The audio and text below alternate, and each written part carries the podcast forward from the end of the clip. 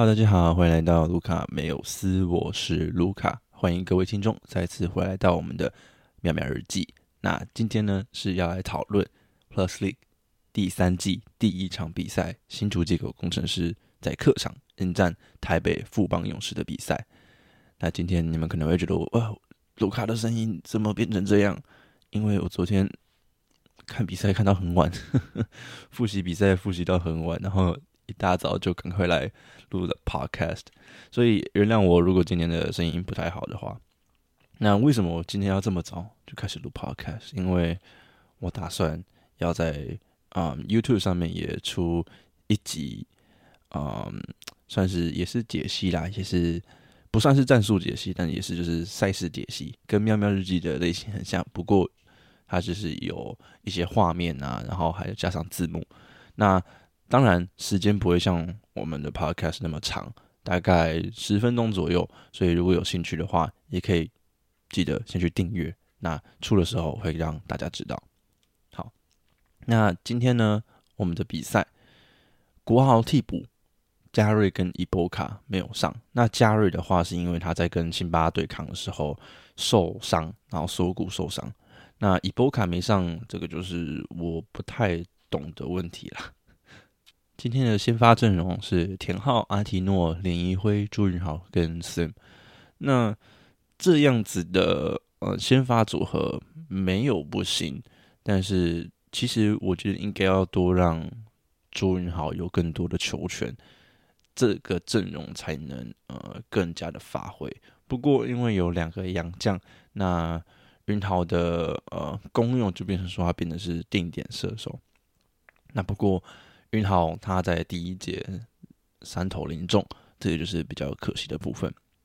好，那我先来讲一个嗯，整体上半场的问题，也不是上半场问题，上半场我发现的东西，它不是问题，它算是好事。上半场其实我觉得鸡汤教练他的应变算是非常非常快的，每次暂停其实都有指出进攻上的问题。呃，我看。呃，暂停的时候，那电视会 focus 在他们讲战术的时候，我都有仔细听。那每一次有 take 到鸡汤教练他在讲问题的时候，其实大家可以仔细去听，那你就会发现，哎，暂停结束之后，工程师他们到底有没有真的球员，到底有没有跑出教练的战术？那其实上半上半场，我觉得。不管是呃，机场教练或者是球员们，其实都有做出很好的改善。不得不说，机场教练他的战术素养真的是非常非常的高。然而，其实我觉得他有一个大问题，就是人员更替。那这个东西我们后面再把它聊到。那首先我们要第一个聊到的是进攻。进攻方面，我觉得移辉三分他其实变得很果决。那四投二中，然后还有一次有买到三发，不过很可惜就是三发一中了。其实应该算是三罚二中，但是最后一分不算的原因是因为，呃，好像是 Chris Johnson 还是 Perry Jones，好像是 Chris Johnson，因为非法规则嘛，你碰篮筐一下弹起来之后，你可以就可以把它拨掉，所以好像是 Chris Johnson 就直接把它拨掉。不得不说，Chris Johnson 真的是非常非常聪明，所以呃比较可惜的四投二中，然后还有一次买到三罚，啊，只是最后只有中一球，这是比较可惜的。那其实一辉呢，他有试着。作为持球者攻击，虽然他有六个助攻，这个是非常好的，我们以前看不到的东西，他有六个助攻，证明了他其实是可以控球的。那他的球商也是不低的，但其实这场前期的效果是非常非常非常差的。他光第一节好像就有三个失误了，所以这个东西是他需要控制的。那这个东西就呃可以观察到说，他跟两个洋将在场上其实是不太配的，为什么？因为移辉毕竟还是以内线为主，那当移辉需要可能跟洋将做配合，然后打到内线的时候，这时候其实空间会变得非常非常狭隘。那移辉他虽然是球商不低，也是可以控球，但是他毕竟不像后卫一样是可以注意到外线的空档，所以他其实还是会。呃，偏向说 OK，他切进去，然后传给弱的洋将。但是这个东西就是因为有两个洋将，那空间就变很小，所以他前期效果是非常非常差的。那再加上他的呃状态拉没有上来啦，可能是开季第一场，那走步啊，然后还有传球的那个路线被猜到，就是发生了很多次，所以上半场其实算是功过互销啦。那后半场其实两节就好很多，两节其实就是一节一个失误，最后一节也一个失误。那这两个失误其实都不是一个非常非常大的失误，尤其是第四节。第四节那个失误真的是算是，嗯，他想要故技重施，然后结果被发现了。就是第四节他本来是有一球传给肖顺义，呃，应该说他有三球传给肖顺义，那其中一球被猜到了，所以就被呃就被直接被拿下来，所以就有一个失误。不过这个我觉得都倒是还好，因为第四节其实追分的成分，呃，追分的效果有那么好，其实一部分是因为他。第四节他们打的是真的，我觉得非常非常非常的好。第四节工程师整体得下了二十三分的成绩，那我觉得这个算是很少见的，很少见工程师能在第四节又打出这么好的表现。再加上这二十三分里面只有四分是杨将得的，那这个是我觉得啊，工程师这个新赛季展现出他们不一样的地方。那在进攻端需要讲的一个很大的问题，当然就是失误。那这个失误我不会说是，不要说什么啊一些传球失误。我要讲的东西，哎，不对，这个东西也是传球失误。我要讲的是喂球失误。其实工程师跟辛巴其实嗯合作了非常非常久，今天也算是第二年了。那不应该要在喂球的时候产生那么多失误。这个失误数，我整场算下来有八次，八次诶，我觉得八次真的有点太高了，因为你总共二十七个失误，你有八次是在喂球上面失误，我觉得呃呃这这很不应该啊。那这喂球失误里面，小烈好像一次，然后。呃，移辉，移辉好像也一次，然后田浩很多次，田浩两次，我记得田浩两次好像都是为球失误。那这个东西我觉得需要马上改善，因为我觉得工程师你可以失误没关系，因为其实冠伦教练他讲求的就是传球，他其实很喜欢呃传给内线，然后内线传给外线，外线再传给内线这种转换的传球。去让他们整个球的流动性提高，但是不能让呃你一传球给辛巴这种简单的东西多失误，这个他们真的需要改善。所以呃，如果这个喂球失误这个八个没有的话，其实才十九个失误，跟上一季差不多。所以我觉得，如果喂球失误可以真的减少的话，是好很多的。再来，我们继续讲到进攻端的部分。进攻端部分有个东西真的是非常非常可惜，因为伊波卡跟加瑞没有上，工程师的进攻武器少了一个东西，叫做快攻。工程师几乎没有成功过快攻，就是他们可能传的很快，但是都没有成功，因为啊身材上面真的太过于矮小。那加上两个洋将又不是那种快攻型的，就是他没办法跑那么快，所以他们快攻几乎是没有成功的。只有一次是我记得超球之后传给呃明义，然后明义上篮，然后还有一次是小烈自己打掉，对，但好像就两次还三次吧。其实成功率是非常非常低的，所以我觉得加瑞跟伊波卡这两个其实至少要上一个，不然的话。造成的问题其实蛮多的，他们的内线真的是会啊，只能说惨不忍睹啊。那加瑞跟伊波卡没有上防守端，其实也出现很多问题。不过我们这个等一下再来讲讲看。那再来，呃，工程师在这一次的半场的运动还有一个问题，就是他们没有空切。这个东西倒是蛮。怎么讲？蛮稀奇的，因为工程师其实是一个蛮讲究空切的队伍，但是这一场比赛，直到第四节，直到第四节前三节是几乎没有空切的，你看不到他们做出空切。那这个东西其实呃要讲到强弱边转移，其实工程师在这一场强弱边的转移算是不错，有制造出很多强弱边。但是呢，但是呢，制造出来然后就没了，没有人空切，或者是没有人做，就是无球挡拆都没有，什么都没有，所以他们完全没有任何的空切，这导致他们的呃进攻的导传啊，其实就是很仅限于外围导传，或者是传给辛巴，辛巴再传出来，就只有这样而已。那这个东西，我觉得你。少了空切，其实你又是把自己的一个武器又摘掉了。你已经没快攻了，你又没空切，打的就会相较于上半呃上一季的后半会嗯比较没有那么好看啊。但是还是必须讲，整体算是还不错啦。不过空切这个东西真的是需要呃教练去提醒球员的。那再来第五点，我觉得这个应该算是最。呃，significant 什么意思？重要，最重要的一个点，高国豪证明他自己是可以打无球的。那当然，你可以说啊，这是一个小样本数？对，当然这是一个小样本数，但是我们至少有看见一个，比方说希望啊，看见一个呃一个想法。那高国豪在第一节他只有上四分钟，他的他当二号位，他不是当一号位，他上二号位，然后跟田浩配合，然后跟呃明义配合，其实是。他外线三投二中，诶，而且他接球，他的触球时间是相当短的，他其实没有太多运球。那外线的三投二中，真的是证明了他的三分线是真的有在成长的。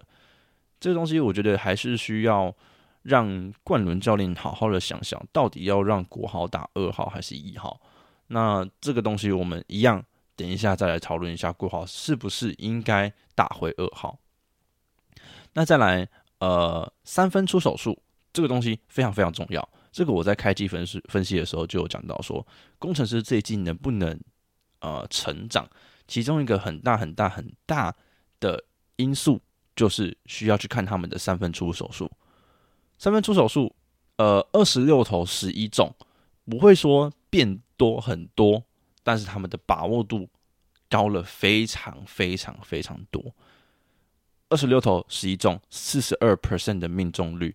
上半场我记得好像也有快快五十 percent 吧，我记得就是打的非常非常好。那其实这个四十二 percent 跟富邦来比有的比，富邦其实也是四十二 percent，所以我觉得很好啊。工程师这一场其实三分打的是非常非常好，整个进攻有三分之后，空间就拉开来了。所以你要说工程师这场打的不好吗？没有啊，工程师这场其实打的相较于上一季是好上非常非常多的。那讲到三分，我们其实就要讨论到一个很重要、非常非常重要的工程之一，就是我们的郭少杰。郭少杰因为有郭少杰，他第二节的三分球，他把整个空间都拉开来了，让杨绛可以在里面单打，让其他球员可以更呃舒适的出手。第二节十一分四十五秒投的那一颗三分球，好像是在。好像是在 Perry Jones 头上，九分三十六秒，他也是在 Perry Jones 的头上。我觉得他绝对跟 Perry Jones 有仇，因为我记得上一季打富邦的时候，呃，他跟 Perry Jones 也是对位了很多次。他被 Perry Jones 盖了两个火锅，骗了一次 Perry Jones，然后上篮。然后这一场 Perry Jones 也赏他一个火锅，不过少杰在他头上投了两颗三分，所以。呃，他们两个我真的不知道是怎样，感觉应该有仇。所以总而言之啦，我觉得少杰真的是这一季这一季第三季非常非常重要的一个成员之一。少杰应该要多上，因为他是少数工程师里面可以 catch and shoot 的射手，所以对他应该多上。再来，呃，再来这个东西是比较战术性的问题的。那这个东西其实呃讲的。不要说感慨，应该说什么？应该说很可惜啦。我觉得，明义打一号，其实呃，他已经可以脱离幻神的这个称号了。老实说，明义打一号的时候，整个球队的轮转好很多，非常非常非常好。他跟他跟国豪配的时候，因为明义自己是有进攻能力的，他有进攻欲望，那他可以投三分，他可以切入，他可以做 fake，然后他可以传球，其实他其实都可以做到的。那再加上他的球风非常非常的 freestyle，所以其实相较呃相较国豪，哎，相较于田浩，他是比较难守的。所以其实这样子打的话，如果呃工程师还是要让国豪打二号的话，这样子国豪是可以解放他自己的能力的。所以当民意跟国豪在场上的时候，民意的正负值是来到球队最高的十亿，所以很可惜，其实就是真的很可惜，他在最后呃第四节追分的时候，他有两颗三分不进，不然的话，其实民意真的是打的非常非常的好。虽然你看账面成绩，看账面成绩，你可以说啊，他他其实得得五分而已啊，你是要讲他多好？没有没有，他得五分，五个五个助攻，诶，五分五个助攻，两次失误，你可以说啊，这跟田浩差不了多少啊！真的，你们自己仔细去看比赛画面，他们的两个的差别，两个人在场上的差别真的是非常非常大。那刚刚讲到田浩嘛，那田浩很尴尬，他跟田浩呃田浩跟国豪配的时候，因为田浩不出手，其实会导致非常非常多问题。为什么田浩不出手？呃，其实像。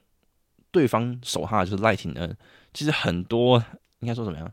很多个回合，赖廷恩其实是完全放掉无球的田浩的，因为田浩没有 catch and shoot 的能力，应该说呃他没有那么稳定，所以赖廷恩其实是选择性的直接放掉田浩，然后去补防其他人，像是呃我自己有观察到是第三节有两两次，一次是呃移辉接到球切入之后。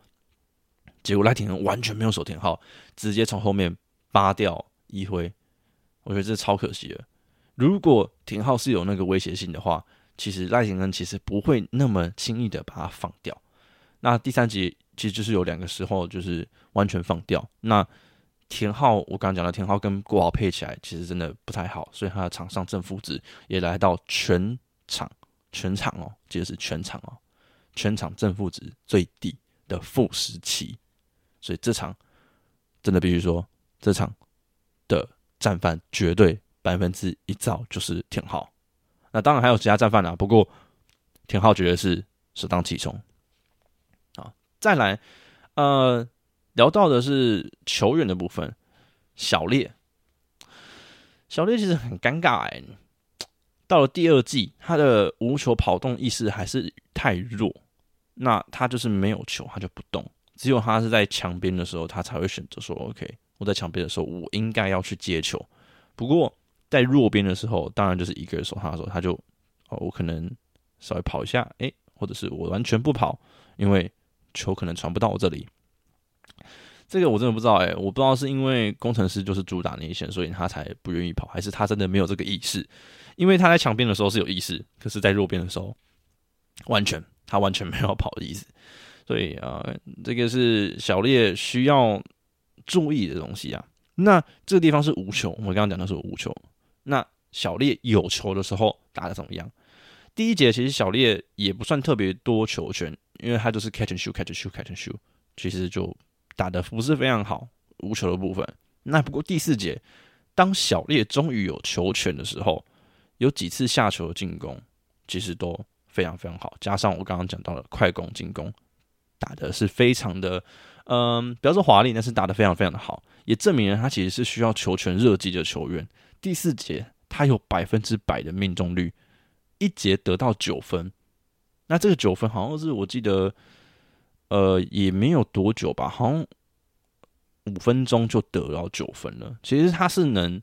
就像很多主播都会讲的，其实小丽就是投开来之后，他的得分爆发力是非常非常强烈的，就跟呃跟国豪一样，他们的得分爆发力都是非常非常好的。不过他就是真的需要球权热机，你不给他球权，他这一季目前来看的话，他无球还是打的不是那么的好。那最后顺义，呃，怎么讲？我觉得很可惜，顺义到第四节。才有比较多上场时间。那第四节他打的非常非常非常好。那不管是进攻端还是防守端，我觉得我就一起讲，因为算我这个 section 是要讲进攻端，不过我还是把它一起讲。顺义他的进攻端的空切意识真的是非常非常好，知道别人不会守他三分，那他就绕进去，他就用偷偷绕进去的。我记得他就是偷偷绕进去得了，好像快快六分吧，还是还是四分？我记得，反正他的得分也是非常非常多。那这个你可能说啊，他就没外线啊，他上的时候跟那个杨将上的时候就不会特别好啊。可是事实证明呢，第四节他上的时候，进攻端他的那些空切跟他的的那种偏强意识，真的帮助工程师非常非常多。更不用说他在防守端，其实他是可以守内线，也可以守外线的。他当呃当 Perry Jones 把杨将拉出来单打的时候，后面他是自己上去守一线的，而且守的非常好啊。他一线把 Perry Jones 的三分直接守掉，投了一个霸包。所以我觉得顺义真的是非常可惜啊。他这一季的成长是。还算挺多的，所以我觉得他应该可以多上。不过我觉得啊，自己觉得应该是要在单阳的时候。其实工程师有很多球员都只适合在单阳这样的时候上，那顺义就是其中一个。所以我觉得，哎，顺义一样是在替补端。不过当呃球队下了可能辛巴或者是 Artino 的时候，这时候就可以试着让顺义上去担当他们的四号位，这个是绝对可以的。好，那再来我们要讲到的是防守，防守端外线。外线问题依然守不住，每次遇到富邦勇士，他们的外线就是守不住。那最重要的是什么？是他们的轮转。那这个轮转包括了呃，其实比较少啦，其实比较少一对一啊，很少一对一的时候出现轮转失误，但是比较多的是出现在呃联防的时候。我整场算下来哦，我整场算下来，呃，富邦勇士他们投了。呃，二十八球，二十八球中了十，呃，中了十二球。那这二十八球里面有一半哦，真的刚刚好一半哦，十四颗是无干扰投篮。什么意思？完全没有人对位上去，没有人对位的情况下被投了十四颗。当然，这十四颗不是全中嘛。不过这十四颗里面至少应该有十颗，有十颗是。完全无干扰，然后有投进的，所以这个工程师需要去 改正的一个很大的问题。那这个东西就其实就延续到最上面的一个问题，叫做李佳瑞没有上，很尴尬哎。你要说李佳瑞不好吗？对，李佳瑞不好，但是你少了他，整个工程师就没办法运作了，防守端就真的完全没办法运作，所以真的很尴尬。那伊波卡也是，当伊波卡在的话，至少三分。他不会那么容易放掉，因为伊波卡他他是很哈手的，所以三分是不会放掉。但是工程师上了可能 Artino 跟 Sim，Artino 跟 Sim 两个人都不会去布防外线，Sim 完全不用讲嘛，因为 Sim 就是不会跑到禁区以外。但 Artino 太习惯，太习惯就是在内线，他太习惯退了，所以有好几球都是哦，OK，我放掉哦，就你就投吧，对不对？我讲一下 Artino。在呃整场比赛，一二三四四球有四球是他放掉，然后对方投进，这十四颗里面只有四球是他的。那一辉其实好像呃三个吧，我记得好像也是三个。一辉跟 Artino 真的太习惯，就是放对方一步了，因为他们就想说，OK，可能我体力不行，那我就要防他切入。但是我觉得。不用啊，我觉得不用啊。你对位上去，里面有 Sim，你怕什么？对不对？两个人都忘记了他们的内心是 Sim，不是其他人。所以这个东西真的需要去改善啊，不管是轮长方面，或者是球员的观念上面，都需要多改善。那再来第二个点，防守端一样是快攻，不过这个地方是回防的部分。快攻回防，不得不说，呃，Sim 跟 Artino。比我想象中的还能跑，但是呢，但是呢，呃，你要说跑的比风险快吗？没办法。然后再加上富邦对面都是一百九以上的，所以你你退你退防，你靠田浩、靠国豪、靠小烈，够吗？不够啊！所以你快攻回防少了，加瑞跟伊波卡是几乎，应该不说几乎，对不起，我要改正一下，是完全完全阻止不了。你去看这场比赛，有哪一次富邦的快攻是失败的？没有，全部的快攻都是成功的。所以这边就真的体现出加瑞跟伊波卡工程师本土内线的重要性了。所以这个地方真的需要再看看之后冠伦教练有没有发现这一点。那再来，呃，其中一个点就是一线防守。一线防守这个地方，我想要讲一下，有一个人做的很好，有一个人做的很烂。那你也可以先稍微想一下，谁做的很好？对，就是民意。哎，以为是国豪，不是，是民意。呃，国豪今天其实没有守太多一线呢，比起之前的比赛，没有守太多一线的原因，是因为他都会配到一个呃控球，所以他都守呃底角比较多，这个倒是蛮新奇的啦，因为他其实一直以来都是对球防守比较好，不过也可以试试看他在底角防守的时候能不能把无球的球员守好，这个是考验啊，我觉得势必是要学习的。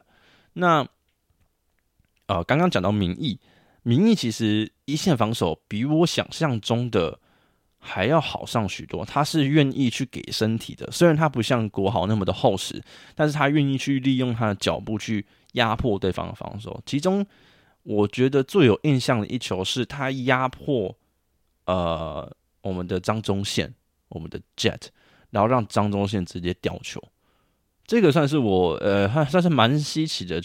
一个呃一个画面，因为中线至少有一百九，那民意好像一百七而已吧，一百七十几而已，那将近差了快二十公分，他还可以守到张忠宪快掉球，所以我觉得民意在这一场的整个进步，防守端跟进攻端其实都蛮多的，所以这个真的要给他 credit。那一线防守谁烂呢？当然就是我们的田浩啦，总不可能说是高国豪吧，对不对？田浩，田浩的一线防守真的好破，破，真的只有一个字，就是破。他不给身体，给脚步啊，但是手没有很好，挡拆完之后就就爆了，完全没有守到。那他也被呃新呃不是新车里呃他被那个张宗宪。好像也吃了两三球吧，快攻的时候直接挑他选，然后半场的时候也直接挑他，所以我觉得，嗯，田浩真的非常非常危险啊！正如我预料中的，田浩真的是这一季最危险的一个球员之一。那最后啦，讲到最后一点，第四节，第四节的时候，其实单养这样的情况底下。伊波卡跟加瑞，我还是必须讲，伊波卡跟加瑞真的没有上会很吃亏。为什么？好，如果你上的是 Sim，你上第四节上的是 Sim，会有什么问题？快攻被吃掉，然后内线的话中距离会被吃爆。好，这个是 Sim 在第四节上单样的时候的情况。那第四节如果你上的是呃 Artino。问题是这样，三分线，就像今天这场，Artino 直接被 Perry Jones 拉出来单打，直接运球单打，直接在他头上两颗三分球，一个人 Perry Jones 哦，一个人三分钟，第四节上场三分钟就得十分了，所以我觉得呃很尴尬哎，你不给一波卡的话，那。阿提诺永远就是说，OK，我可能要放一步，因为我要守内线。如果上的是伊波卡或者是呃加瑞的话，阿提诺就不会那么担心他要守内线，他可以完全的去专注于守外线的防守。阿提诺他的脚步不是跟不上的，他是跟得上的，虽然是有点吃力，不过他是可以跟得上的。所以我觉得啊，伊波卡加瑞第四节真的。应该要上，只是非常非常非常可惜受伤。然后另外一个伊波卡不知道为什么没有上。对，好，整体而言，我觉得今天这场比赛，呃，像鸡汤教练讲的，他给一百分，我给九十分。但是呢，教练的部分我可能给个七十分，就像我现实中态讲的，教练我给七十分，为什么？鸡汤啊，鸡汤，鸡汤，鸡汤。虽然我有可能之后可以跟你对谈，但是呢，我这边还是必须讲一下，我不是要臭鸡汤。作为本土教练，少数的本土教练，他算是带的很好了。那他的一个真的一个大问题是什么？对他战术的素养真的非常好。暂停之后，他能指出球员的问题，但是你真的不会看。你真的不会看，看什么？你不会看人啊？Hello，田浩上了三节，第四节才把他换下来，为什么？Why？然后你真的用人太过于保守了。小黑整场上一分钟到底是三小，懂吗？国豪下去的时候，小黑百分之一千就可以上，为什么？你总要有人得分嘛？对我懂你，你可能国豪你要把他摆好二号位，那小黑哦，他原本就是打二号位的，你只是要让他练一号位是没有错，但是你总是要让他上啊！你让田浩上那么久干嘛？然后田浩其实前两节就很明显证明出了他其实状态是非常非常非常非常差的。那你为什么不让明义加小黑？名义加小黑，名义加国豪，国豪加小黑，国豪加名义都很好啊。为什么不要？对不对？为什么有小黑不用？再来，再来，再来，讲到最最最最浅的，你还有个江广谦呢。我知道江广谦他可能是用数据，可能是有点水。上赛季他在 SBO 的数据可能是有点水，但是你签了他就可以用啊。你你你你都已经知道，你天浩真的是被打点，然后进攻端他自己整个球场的呃球轮替也没那么好，为什么你还要上田浩？再来到跳到这个点先不讲，再来第四节，一辉几乎是上满整场，哎，一辉上满整场，他都已经在撑膝盖了，你还都不换下去，到了最后最后最后最后两分钟，哦哦哦，一辉你累了，好换下去，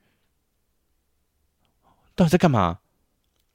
好，我我懂我懂，可能一辉是因为呃少杰受伤。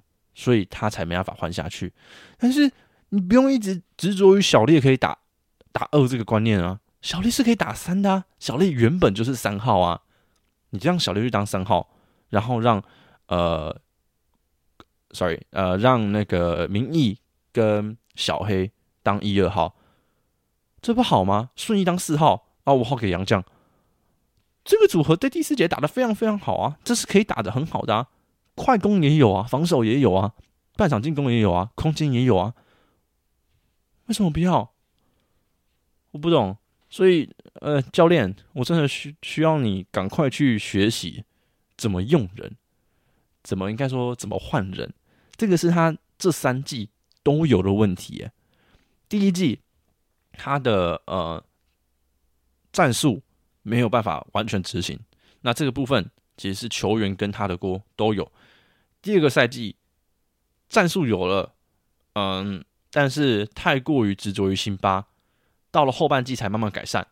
那今年第三季，OK，你战术素养提高了，你也不都给辛巴，球员也拉上来了，但是你还是不会换人啊，你不知道什么时候要换人换下去，你不知道什么时候换上来，用人太过于保守了。相较于对面我们的许教练，换人如换水。换来换去的，永远不知道对方要怎么守，要怎么攻，对不对？所以冠伦教练真的这个点需要加强了。最后，我们来讨论到一个，嗯，一个小点。第一个点就是小烈到底要怎么养？小烈，我最终的想法，他势必是要打到二号位的，但是他有一个东西真的要把它练起来，就是 catch and shoot。那 catch and shoot 练不起来的情况底下，他就不能上先发。当然，这个点，啊，他可以上先发，但是很吃，很吃整个阵容。为什么？因为小丽上先发的话，基本上另外两个洋将都是需要大量球权的。他的球权会减少。那在国豪一一定是先发的情况底下，小烈的球权势必是不会太多的。那再加上可能还有一个三号位，可能是郭少杰，他的球权是非常少的。所以当两个洋将都在场上的话，工程师需要的是一个控球，两个射手。对，但是目前来看，小烈三分球、无球的 catch and shoot 还是不太好。所以小烈，我觉得这赛季可能。工程师还是会试着让他从板凳出发，不然的话，他没有球权的情况底下，真的会非常惨。所以小烈，啊，未来势必是要懂得如何无球 catch and shoot，然后如果这个也可以打的话，他一定能上先发。我觉得之前我在做球员评分的时候，我有点讲太快了。我觉得他可能还不是稳定的先发。他可能还是势必从第六人出发会比较好，就像呃热火的 Tyler Hero，可是 t y r e Hero 可以无球，对。好，那讲完小烈，讲一下国豪，国豪是不是要养回二号位？那这个东西呢，也是非常的困难的一个点。我觉得小呃国豪不一定要打回二号位。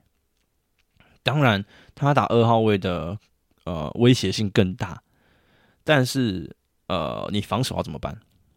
对我刚刚讲到，他可能要学习如何防无球，对，这是事实。但是他在场上，我们以球队角度来讲，我需要有一个人是一线把他完全守死的人，那这个人应该就要是国豪。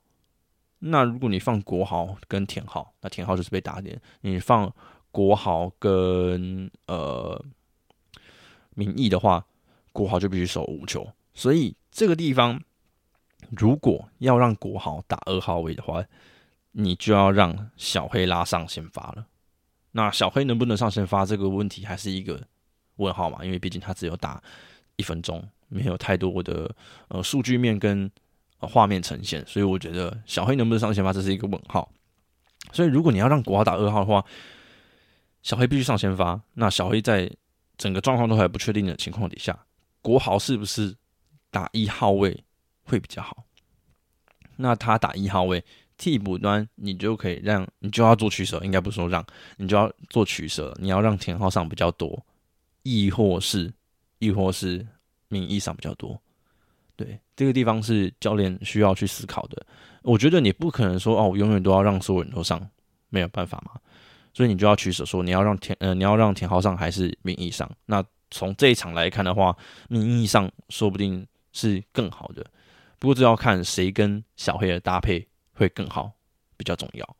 那好啦，总归而言，我觉得国豪势必还是要走朝一号走。那为了球队，他应该要做的是多进攻。呃，我在我的 IG 上面做的球员评分，我。在国豪的那个 section 我就讲过，国豪现在一个问题就是，他可以控球，他也可以攻，他也可以爆量得分，但是他不能同时做到。那现在呃，从赛后记者会的的情况来讲啊，冠伦教练好像是要让他专心打二号，让他少控球，因为他势必也发现了国豪在控球跟自己攻上面。没办法同时做到，他没办法像什么陈英俊啊、林伟汉啊这种国家级控卫那样子，可以两个同时做到。所以，呃，新赛季在一开始，可能我觉得我自己猜想，教练可能会让国豪先去习惯他进攻的节奏，先把他进攻第一季进攻的节奏整个拉回来，之后呢，慢慢的到赛季后面，再让他去养成。攻跟控同时能做到，我自己的想法，不知道能不能这样做。我真的希望国豪可以 可以像是国家级控卫那样，攻控守完全一体，这样国豪绝对是联盟第一人。好啦，今天大概就这样，赛事分析分析到这样，不知道各位听起来如何？很久没有做赛事分析了，相信大家都还蛮期待或者是说怀念呐。那之后呢，我会尽早把这种赛事分析做出来，然后让对呃让你们能够听到比较仔细的分析。啊，我原本也是想要做呃赛事战报啦，就是 IG 的赛事战报，就是类似贴文那种。不过很可惜的就是九八二小贾，你出太快了，小贾出的速度有够快的，就是看完比赛他马上就出完整个赛事战报了。虽然内容没有那么多，但是他其实讲的还算是蛮真实的，而且都有讲到重点，所以。呃，不知道哎，我不知道要不要小扰你，小佳，小扰你，我自己的流量会被带走。好了，这边小老土小贾啦，对，小贾真的是很用心的一个创作者，所以如果你在看完工程师的比赛，需要哦，你想要知道这场的重点在哪里的话，我推荐可以去看小贾的呃 IG 账号，他都会抛他的整个赛事解析，他的赛事战报。那这边一样讲到赛事战报，我一样要提到我自己的赛事战报。喵喵日记其实也算是解析嘛，对不对？那我刚刚在一开始就讲到了，我之后也会在 YouTube 上面尽量，我尽量每个礼拜我都会出类似的赛事解析、赛事战报。那记得大家要去收看，我会让大家知道，让大家提前知道什么时候会上片。那目前预计应该说是。礼拜三或礼拜四就会上片，好，大家记得去关注我的 YouTube，然后记得最重要一个点，赶快去看伊波卡那个啦。我知道我伊波卡那个下半集还没有剪好，对，因为真的很忙，最近真的太多事情要做，所以我还没有剪好。我下个礼拜一定会剪好，但是拜托先去看上半集。我真的不懂为什么点阅数可以那么低耶？我都邀请伊波卡来我节目了，不是啊？我剪个 highlight，我剪个 highlight。两三千，我整个 interview 只有三百，what the fuck？拜托，看一下，我都请到了大咖来了，你要我请 Sim 来是吗？请 Sim 来才会有更多人看吗？好啦，反正就这样吧，赶快去看一下，然后记得追踪我的 IG，追踪我的 T Car，追踪我的一切的一切，随便啦，赶快追追踪，这样我才有动力做下去啊！拜托各位了，好了，今天就先这样，那我们下礼拜再见喽，拜拜。